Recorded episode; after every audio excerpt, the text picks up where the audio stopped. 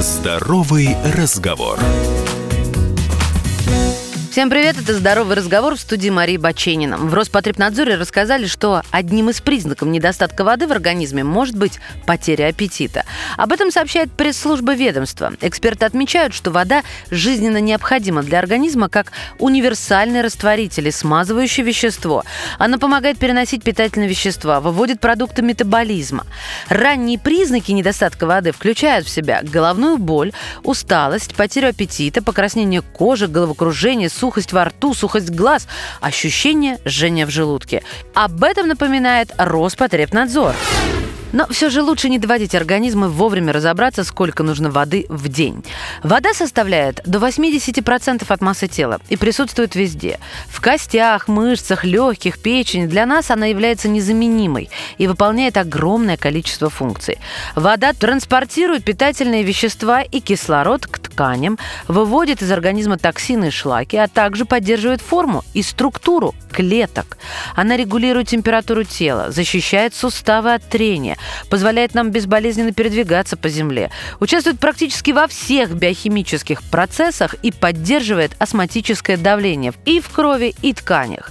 И мы теряем почти по 2,5 литра самой важной для нас жидкости в день. При этом, не занимаясь физическим трудом и не наслаждаясь жаркой погодой, мы теряем воду с каждым походом в туалет, потом и простым дыханием.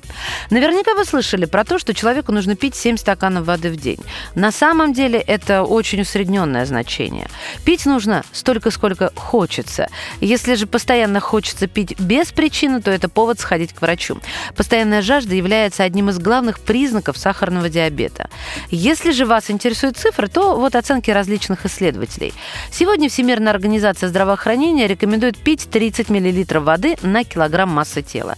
Ну, например, мужчина, который весит 80, должен употреблять не менее 2,5 литров. Не стоит также забывать, что часть воды поступает вместе с пищей.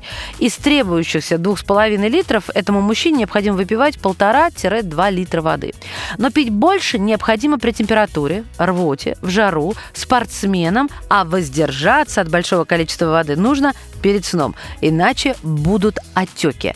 Кстати, нельзя запивать острую пищу водой. Ну, например, в перце чили содержится вещество капсаицин. Он нерастворим в воде и не теряет своих свойств даже в желудке кишечнике, тем самым вредя слизистой.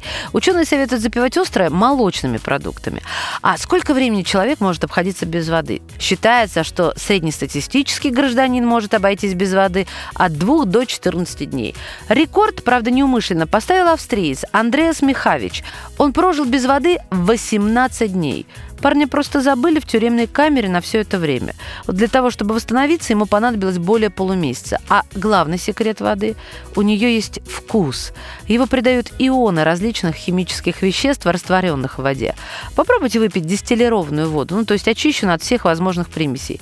Неважно, сколько вы пьете, эффект будет один и тот же – жажда и сухость во рту. Пейте воду и берегите себя. Здоровый разговор.